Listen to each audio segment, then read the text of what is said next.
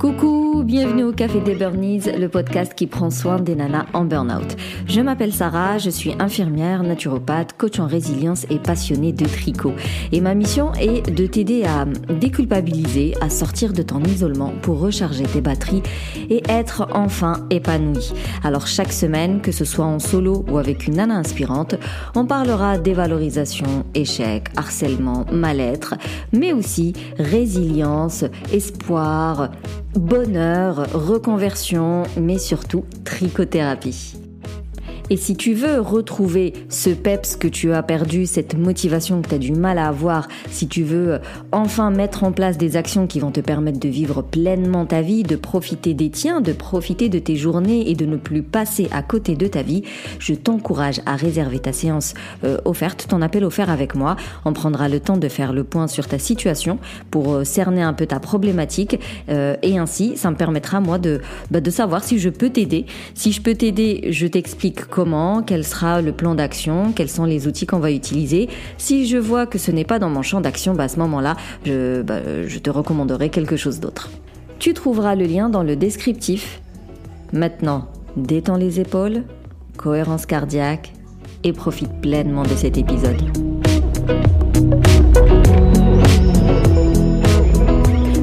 Cette semaine, euh, je suis trop contente de te partager une discussion que j'ai eue avec Élise de Lucienne Tricotte, qui est designer tricot, mais qui n'a pas toujours été designer tricot. Donc on a parlé beaucoup d'anxiété, de stress, de choix de carrière, et puis euh, comment tout ça euh, s'est combiné et comment aujourd'hui elle est devenue ce cette designer tricot, et surtout quel impact le tricot a dans sa vie au quotidien. Le but vraiment c'est de t'encourager à utiliser cette thérapie, cet outil thérapeutique qui est la trichothérapie, pour réduire ton stress au quotidien et pour te permettre d'avoir les idées un peu plus claires euh, quant à ton avenir professionnel ou même tes projets de vie. Bref, je te spoile pas trop et euh, je te souhaite une très bonne écoute.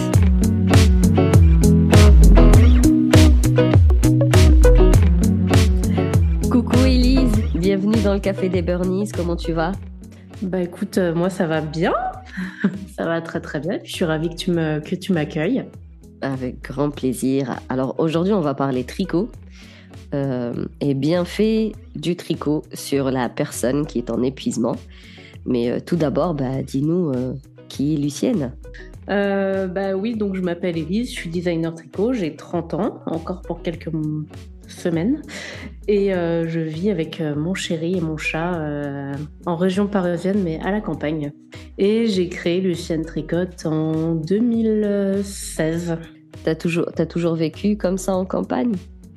Bah avant j'étais plus banlieue chez mes parents etc puis quand j'ai eu mon premier appart hein, bon, on peut pas tout de suite avoir un lieu super sympa où vivre mais très clairement plus je passais de temps du côté je sais dans le 91, tu vois, donc c'est pas très, euh, c'est pas très vert, quoi. Et euh, je sentais que j'avais un peu besoin de, de verdure, de calme. Euh, donc voilà. Mais bon, après, tu vois, des fois, il y a des événements tricot et tout à Paris, j'y vais, mais voilà, comme ça, je choisis quand je veux être en ville, en fait. D'ailleurs, en parlant de tricot, quelle est ta première expérience tricot? À quel moment tu l'as croisé? Bah, moi déjà quand j'étais petite, ma maman et ma mamie passaient tout leur temps libre, basiquement à tricoter, vraiment. Et, euh, et ça m'a ça m'a vachement fasciné très tôt, tu vois. Cette espèce de concentration. Et puis, tu sais, ma mère qui me disait Attends, je compte. Euh, chut. Donc finalement, tu t'as grandi avec, ça a toujours fait partie de ta vie. Ouais, ouais, ouais. Je pense que j'ai dû euh, mon premier rang que ma maman m'avait monté mes mailles et tout, juste rang de maille en droite, tu vois. Je pense que j'avais 7-8 ans.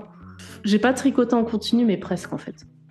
Genre, tu sais, c'était l'époque où il y avait des boutiques fil d'art hyper accessibles et tout. Et même, tu vois, des fois, je me faisais le kiff. J'accompagnais ma mère chez fil d'art. Donc, j'avais quand même, même les fois où je tricotais pas, bah, soit je choisissais ma laine pour que ma mère me fasse des trucs. Comment t'es passé de ce, de cette euh, phase, bah, je choisis la laine pour qu'elle me tricote, donc ça reste très pratico-pratique, à je vais en faire un métier, je veux faire les modèles moi-même? C'est ça a pris du temps on va dire que euh, le moment de ma vie où j'ai le moins tricoté c'était pendant mes études parce que je faisais des études de droit donc euh, c'est pas des moments où tu as trop de temps libre hein, euh, très clairement Donc j'avais un peu, un peu lâché l'affaire. Genre je me faisais une écharpe quand l'hiver arrivait, histoire de dire quoi, mais voilà, c'est tout. Et après, j'ai arrêté mes études. Enfin, j'ai terminé mes études plutôt après mon master 2 et j'ai eu un espèce de grand vide trop bizarre où je savais pas du tout ce que j'allais faire. Et à peu près à la même période, même pas un an plus tard, euh, il y a mon animal de compagnie qui est décédé. Donc c'est débile, hein, mais euh, j'ai eu ce truc de ah, j'ai quand même envie de faire quelque chose euh, pour changer les idées, on va dire. Et donc je suis revenue au, tricot et après j'ai vu qu'en fait sur Instagram il y avait plein de comptes de tricot. J'ai trouvé ça trop dingue. Et bah, au départ, voilà, j'ai fait mon petit compte Lucienne Tricote parce que mon animal de compagnie s'appelait Lucienne.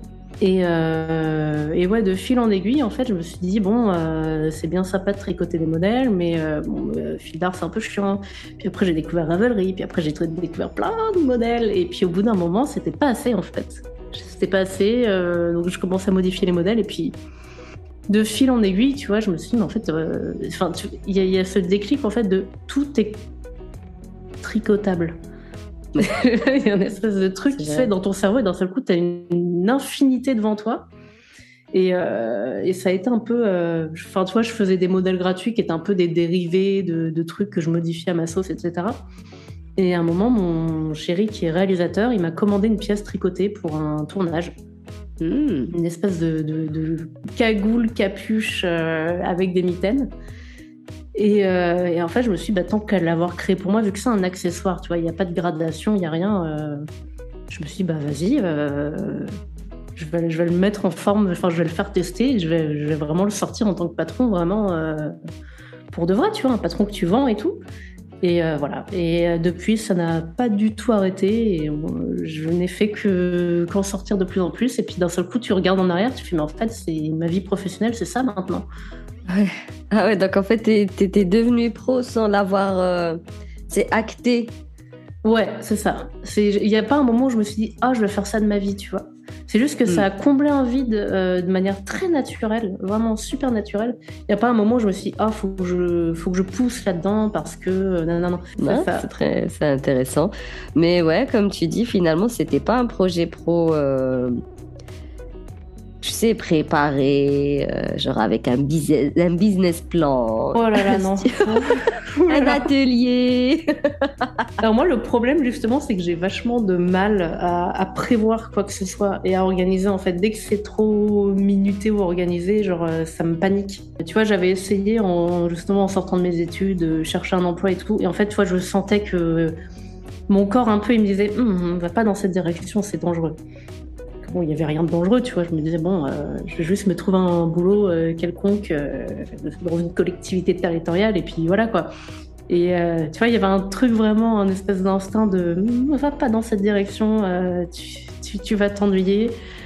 J'ai fait un stage où je me suis beaucoup ennuyée en très peu de temps, et je me suis dit, il faut quand même qu'il y ait un minimum de de, spontanéité et d'intérêt quoi. C'est ça. Et du coup après j'ai fait plein de trucs euh, pendant un moment euh, sans queue ni tête, tu vois, euh, avant de me mettre vraiment dans le tricot. Enfin pendant en fait. J'ai fait du montage vidéo, j'ai fait de la photo, j'ai fait plein de trucs. Et en fait, bah, maintenant, tout ça, ça a servi à ma carrière de designer tricot. Et je trouve ça hyper positif, tu vois, de te dire que bah il y a un moment dans ma vie où je me disais que j'étais en train de perdre mon temps, où j'étais en train de me chercher et que je faisais un peu n'importe quoi parce que bah, c'est des moments où tu flippes. Hein. Mm, mm. Et puis maintenant, en fait, bah, je me dis bah tiens tout ça, ça me sert et tout s'est imbriqué euh, parfaitement et euh, c'est quand même c'est une belle pensée quoi. Parce que finalement, tu t'es écouté. Tu tu t'es écouté, tu as quand même fait 5 euh, piges et finalement, t'as pas suivi la route classico-classique. Ouais. Ouais, bah en fait, moi, c'est marrant parce que tu vois, euh, j'ai passé toutes mes années de, collège, de lycée, de fac à lutter contre mon anxiété, qui est euh, le truc qui me pourrit le plus la vie, tu vois. Et euh, j'essayais vachement de contrer les, émotions négatives en disant non, je, me, je force, je continue dans cette direction et puis je vais m'y faire. Et en fait, il y a un moment, un déclic dans ta tête et tu dis mais je vais jamais m'y faire. En, en un sens, j'ai fait confiance à mon anxiété. Enfin, c'est bizarre de le dire dans ce sens-là, tu vois, mais j'ai fait confiance à ce truc-là de va pas dans cette direction-là. Peut-être que l'autre chemin il est vachement périlleux, mais euh, paradoxalement, tu vas voir, tu, tu, vas être à l'aise là-dedans, quoi. T'as procédé par élimination. Ouais, grave. Mais tu sais, t'es pétri de plein de trucs, genre, il bah, faut que je fasse le truc sécurisant et tout. Et en fait, bah, à partir du moment où je me suis rendu compte que pour moi, c'était pas sécurisant, que c'était vraiment. Euh, j'allais pas supporter, tu vois, bah, je suis partie dans un autre truc. Et, en fait, t'as même pas le temps de réfléchir est-ce que c'est une bonne décision ou pas, parce que quand tu fais un truc qui te plaît vraiment, mm. souvent t'es plus à perdre pied, à même pas te rappeler que t'es en train de bosser. Enfin, t'es à fond tout le temps, quoi. Puis plus, plus, plus j'avançais dans la vie, plus je me disais, mais en fait, euh, si t'es pas en accord avec tes principes ou, ça. ou avec ta nature, tu vas nulle part. Et c'est là où tu arrives à un moment où tu es un peu perdu, où tu as des émotions négatives et tout, parce que bah, tu, tu, tu patauges. Hein. Exact. Bah, tu es contre toi, en fait. C'est ça. Et vraiment, tu te bats avec toi-même toute la journée, à chaque petite action, à chaque petite prise de décision. Et c'est tellement énergivore. Et en plus, ça rend triste, quoi ça rend malheureux. Déjà, ça épuise de l'énergie physiquement parlant, ça te rajoute de, la cogitation, de la charge mentale, et puis ça rend triste. Mais malheureusement, beaucoup dans notre société vont suivre ce, fameux conformisme où on m'a conseillé un domaine scolaire parce qu'il paraît qu'il y a du taf au bout, donc euh, je galère, j'ai mon diplôme, je vais quand même euh, postuler, je vais travailler dans un endroit parce que c'est sécurisant, parce que c'est bien valorisé par l'État, parce que ça paye bien, tout ce que tu veux. Mais en fait, je suis triste. Je suis triste parce que toute la journée, je fais des trucs qui me parlent pas, qui m'animent bah, pas. Euh. C'est ça, moi, tu vois, je pense que j'ai vécu le truc que pas mal de personnes qui ont été bons à l'école euh, ont vécu. C'est que littéralement, je pouvais tout me permettre. J'étais juste nulle en maths, mais tout ce qui était pas avec des maths, je pouvais y aller, tu vois. Et, euh, et, du coup, bah, il y a plusieurs personnes hein, dans mon entourage qui m'ont dit mais va en droit, tu peux le faire. Bah ouais, tu y arrives, mais tu arrives dans un milieu qui est pas forcément en accord avec tes valeurs. Euh, clairement, moi, qui suis un petit piou-piou euh, tout fragile, tu vois, j'étais un peu bon, qu'est-ce que je vais faire là? Et puis bon, tu continues, tu vois. Enfin, moi, j'avais ce truc d'éducation de bah attends, j'ai commencé ma licence, je vais aller jusqu'au master 2, hein, il y a pas ouais, bah mais, euh, mais clairement, euh, c'est marrant parce que c'est vers la fin, quand j'ai fait mon stage de validation de ma dernière année, où je me suis dit, mais c'est pas du tout pour moi. Qu'est-ce que je fais là? Euh, La chance que j'avais, c'est que j'avais j'avais des, des copines qui étaient aux beaux-arts. j'avais mon, mon chéri, il est réalisateur, donc il a toujours fait des trucs artistiques et tout. Et du coup, la plupart du temps, sur mes week-ends, bah, je faisais des trucs artistiques hmm. trop kiffants de la mm. photo, où j'étais sur des tournages, etc. Et puis du coup, ça m'a permis de d'avoir quand même un pied dans une autre euh, réalité de vie, on va dire. Pour des gens qui ont un quotidien euh, qui fait envie. Du coup, toi, le burn-out, ça te parle? Alors, ça me parle pas personnellement. Moi, je suis plutôt euh, un peu team anxiété slash slash dépression chronique un peu, tu vois. Genre bon, la meuf qui est un peu fatiguée facilement psychologiquement, tu vois. Euh, souvent, quand je vis un truc un peu, euh, un peu demandant psychologiquement, je mets du temps. Mm. Mais, euh, mais j'ai pas le burn-out. Par contre, mon, mon chéri a fait un burn-out et c'était impressionnant à voir de l'extérieur, en fait. Vraiment, il m'a regardé, il fait Je veux plus allumer mon ordinateur. Mais comment ça? Non, mais j'allumerai plus mon ordinateur. Donc j'avais un peu ce truc immature de me dire ouais il est un peu fatigué, c'est quelqu'un qui bosse énormément tu vois, il est un peu fatigué, ouais ça va aller mieux quoi. Mm. Et euh, le temps passe, le temps passe, et puis euh, il dit bah non, là, moi, ma vie professionnelle comme elle était avant, c'est plus possible, quoi. Ouais. Et du coup, lui, il a réussi à se réinventer, etc. Enfin, euh, mais vraiment de voir ce blocage quasiment immédiat, en fait, c'était assez choquant, mais pas dans le sens, voilà, image choc, mais tu connais quelqu'un et ouais, ouais, tu connais quelqu'un et tu le vois, genre une partie de sa vie qui est c'est plus possible, quoi. C'est plus possible pour la personne. Tu vois, j'ai tiré à la loterie l'anxiété et tout, mais ça, je l'ai pas vécu parce que, bah, comme je te disais, j'ai pu très très vite m'extraire des, choses qu'on aurait pu me mettre dedans et, euh, ouais, t'es reconnaissant quand tu, quand tu vois ça. Je suis aussi très privilégiée de pouvoir le faire, hein, euh, très clairement. Euh, moi, j'ai pu avoir le choix de faire des études et de pas bosser dans ce milieu-là. Euh, au niveau du, du, contexte familial ou, ou même par rapport à ta propre image de toi-même. enfin, en tout cas, moi, c'est un milieu où il y avait beaucoup de gens comme ça. Qui, en plus, j'étais à Évry, donc il y avait beaucoup de gens issus de minorités, etc. Qu'il fallait en fait qu'ils réussissent, mhm. tu vois.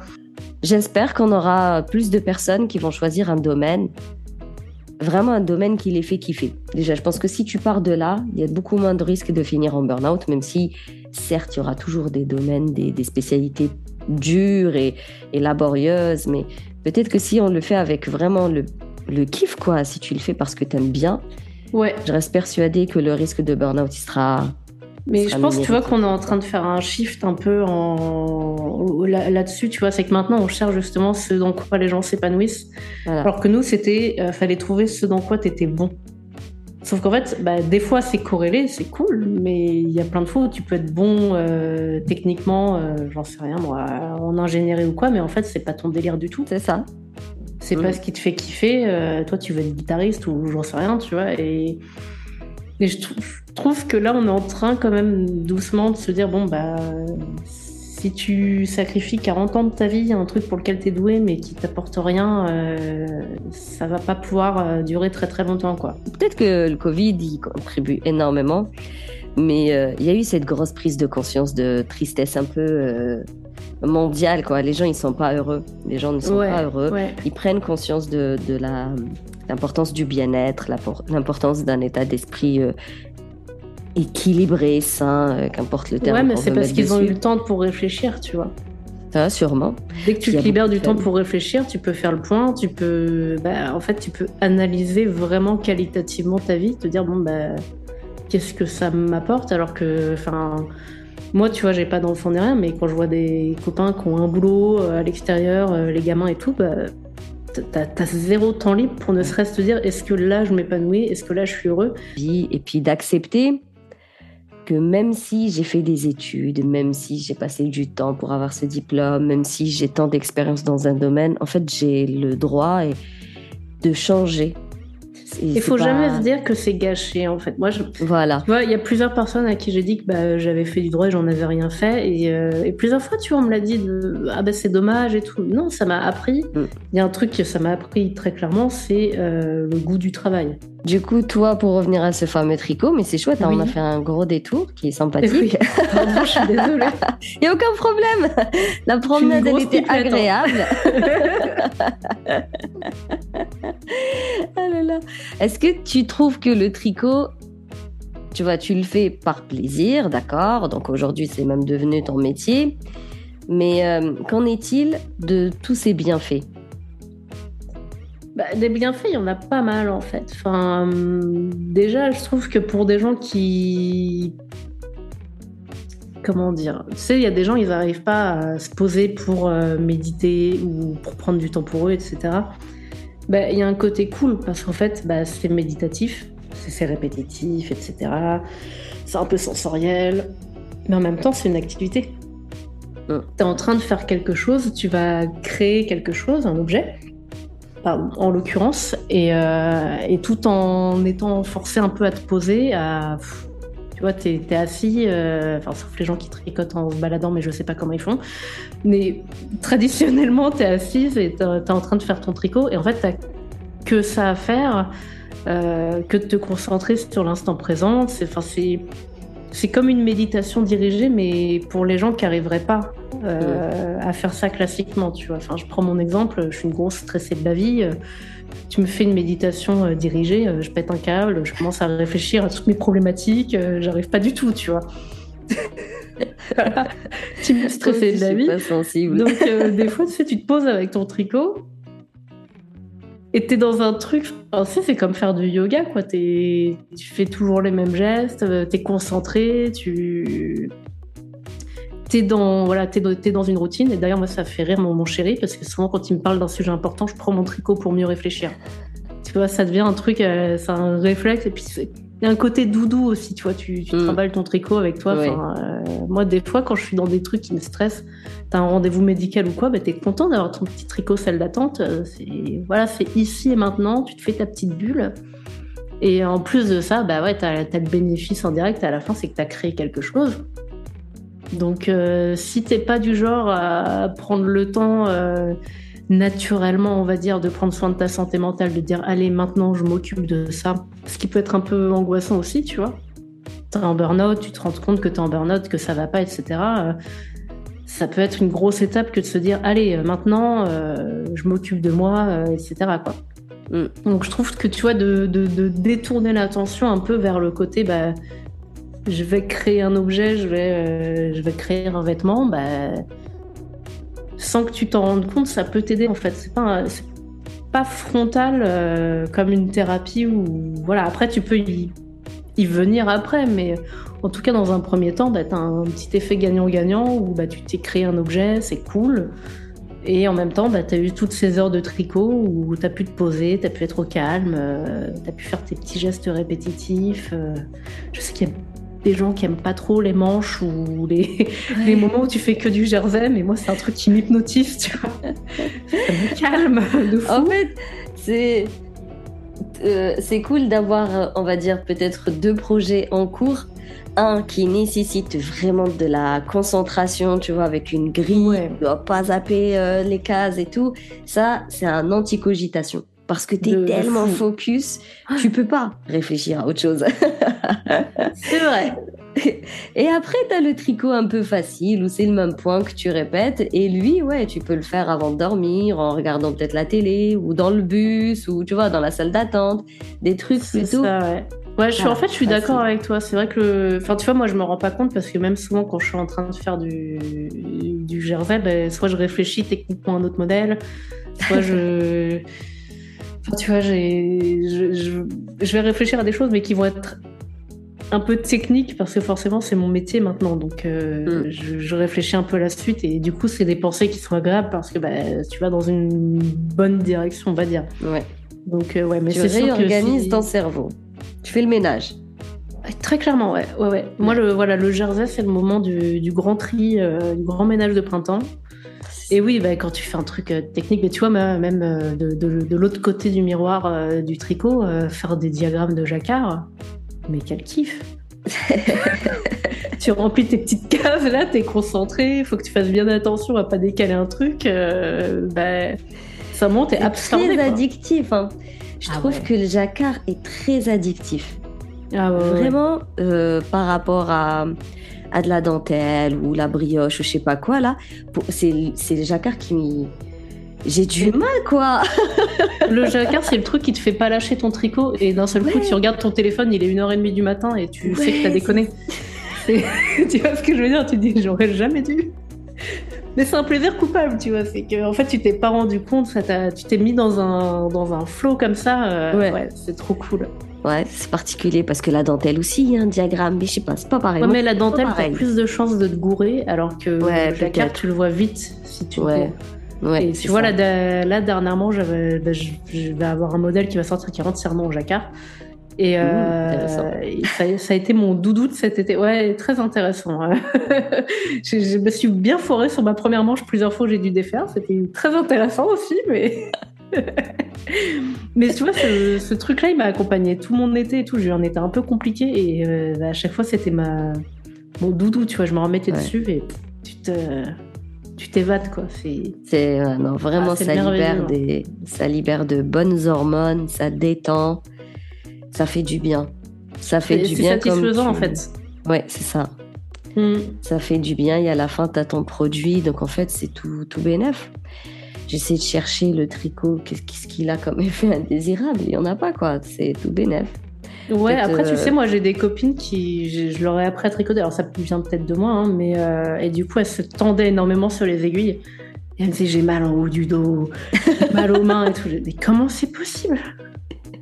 Là, euh, là ça, dépasse mes compétences. Là, faut, faut ah, descendre sur ses aiguilles, tu vois. Tu sais, peut-être que les gens qui ne sont pas, qui n'ont pas d'activité minutieuse ou voilà, ça reste des muscles. Je veux dire, quand tu tricotes, tu vas bouger tes muscles d'une manière. Donc, je me dis que si tu n'as jamais sollicité ce genre de muscles, ouais, hein, ça peut faire. Je pense au départ, tu es très concentré, tu vois, tu tends euh, davantage. Après, quand tu sais à peu près ce que tu fais, euh, t'es moins, euh, es moins stressé sur tes aiguilles. Quoi. Puis des fois, il faut choisir les bonnes aiguilles aussi. Ça, c'est clair. Vaste sujet. D'ailleurs, tu, tu, conseilles quoi, toi, à, à quelqu'un pour, euh, pour se lancer dans le tricot sereinement?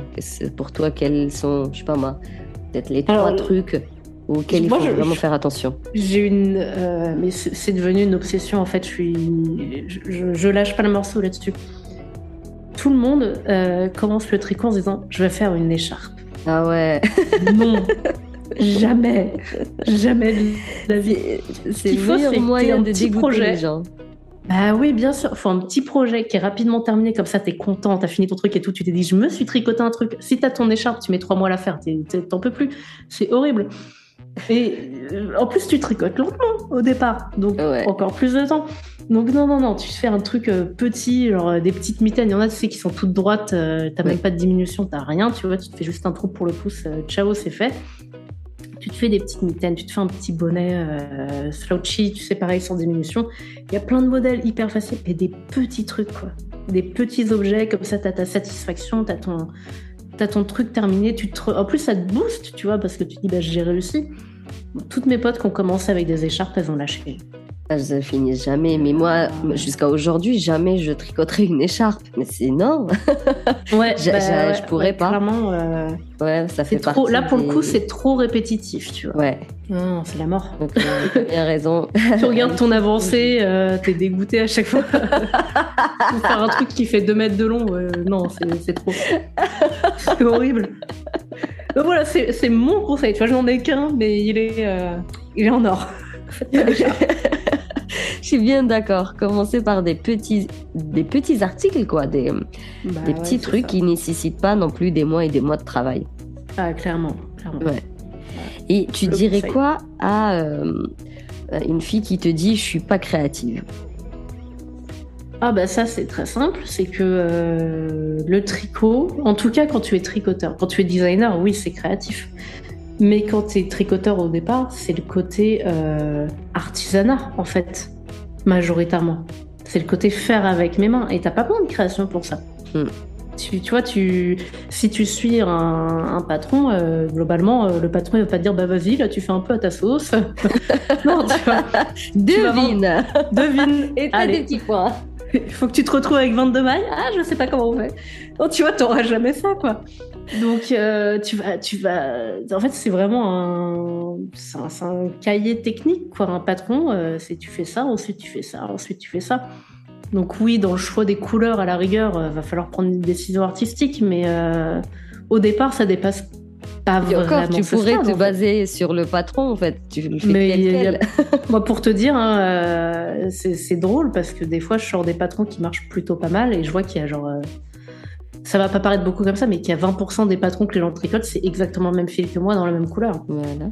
Alors que tu vois, euh, les possibilités sont infinies en vrai, mais euh, donc il y a pas mal de gens qui se retrouvent dans ce truc un peu artisanal ou qui sont attirés que par le volet technique. Et même dans les créatrices, tu vois, il y, a des créatrices qui vont être attirées par faire de la technique, créer de la difficulté, créer de, la dentelle ou de la nouveauté, euh. des formes pas possibles, des nouvelles techniques, etc. Donc T'as un volet technique qui en fait euh, qui saute pas du tout aux yeux. La plupart des gens ils pensent que si tu tricotes t'es majoritairement créatif, mais moi personnellement c'est pas vraiment mon avis. Hein.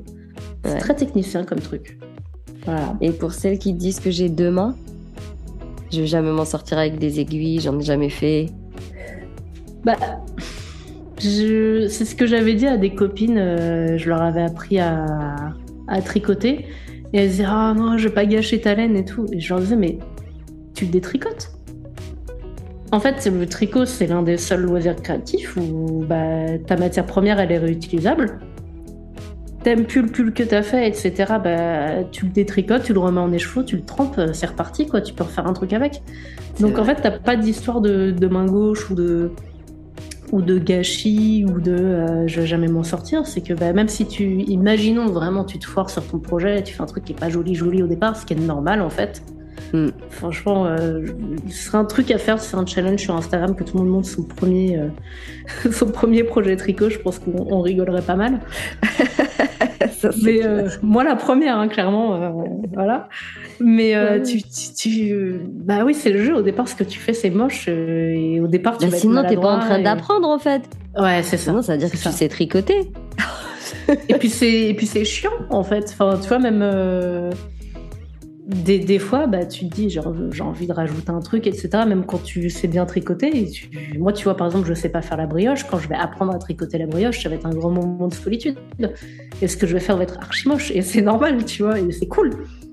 ça voudra dire qu'il me reste des trucs à apprendre euh, tu as une marge de progression. En fait, c'est ça. Faudrait vraiment faire le truc pensée positive à blinde et dire aux gens, mais regarde la taille de ta marge de progression, quoi. C'est merveilleux. C'est ça. Que vraiment, euh, t'as que à gagner, en fait. Même si tu fais quelques rangs qui sont, euh, tu sais, tout euh, difformes et tout, bah, n'empêche que il y a une heure, tu savais pas faire ce truc difforme. Maintenant, tu sais le faire. La prochaine fois, tu feras la même chose, mais ce sera plus, plus joli. Évidemment qu'au départ, tu as deux mains gauches. Évidemment que quand tu apprends une nouvelle technique, euh, même euh, quand tu te passes au tricot circulaire, par exemple, euh, c'est un mm. moment tant redouté par pas mal de gens. bah ouais, il y a des moments où tu perds un peu ton sang-froid, quoi. ça se fait pas tout seul. Mais c'est ça qui est cool. Après, oui, ton premier circulaire, il va pas forcément être très beau.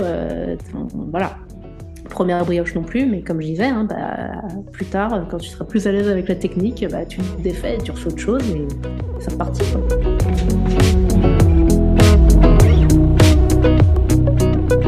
Merci beaucoup pour toutes tes réflexions.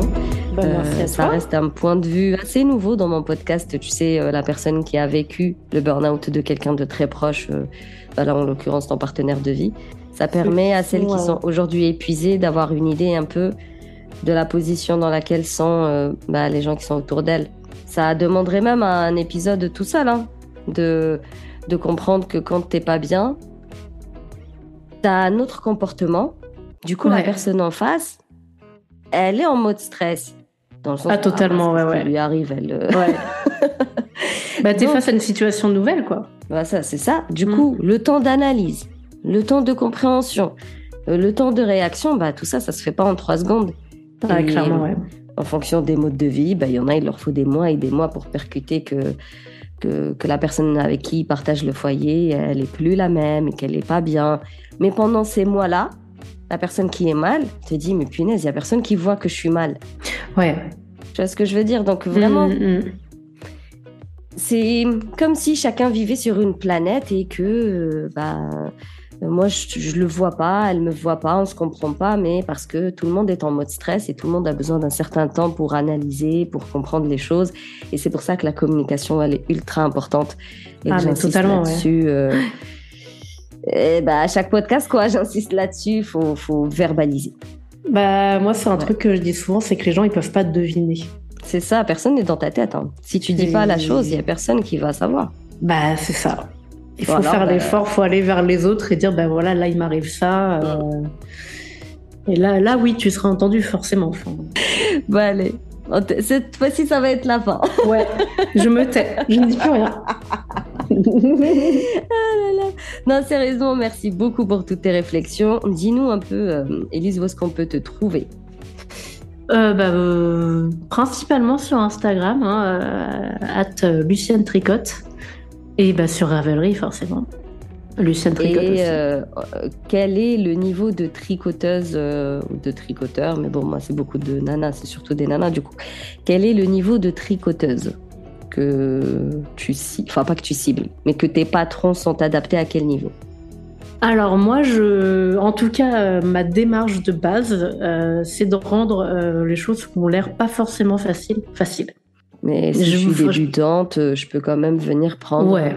Il y a au moins un bonnet euh, que je peux faire en, premier, quoi. Ouais, puis je fais, euh, je suis très support technique, je suis très disponible de manière générale quand les gens ont des problèmes. Donc, enfin, en tout cas, c'était ma philosophie de base. je sais pas si je vais rester toute ma vie comme ça, mais je trouve ça cool en fait. Enfin, tu vois que ce soit toi qui te fasses les nœuds au cerveau pour que bah, tout le maximum de gens puissent en profiter en fait. Donc euh, voilà, basiquement, c'est ça me démarche.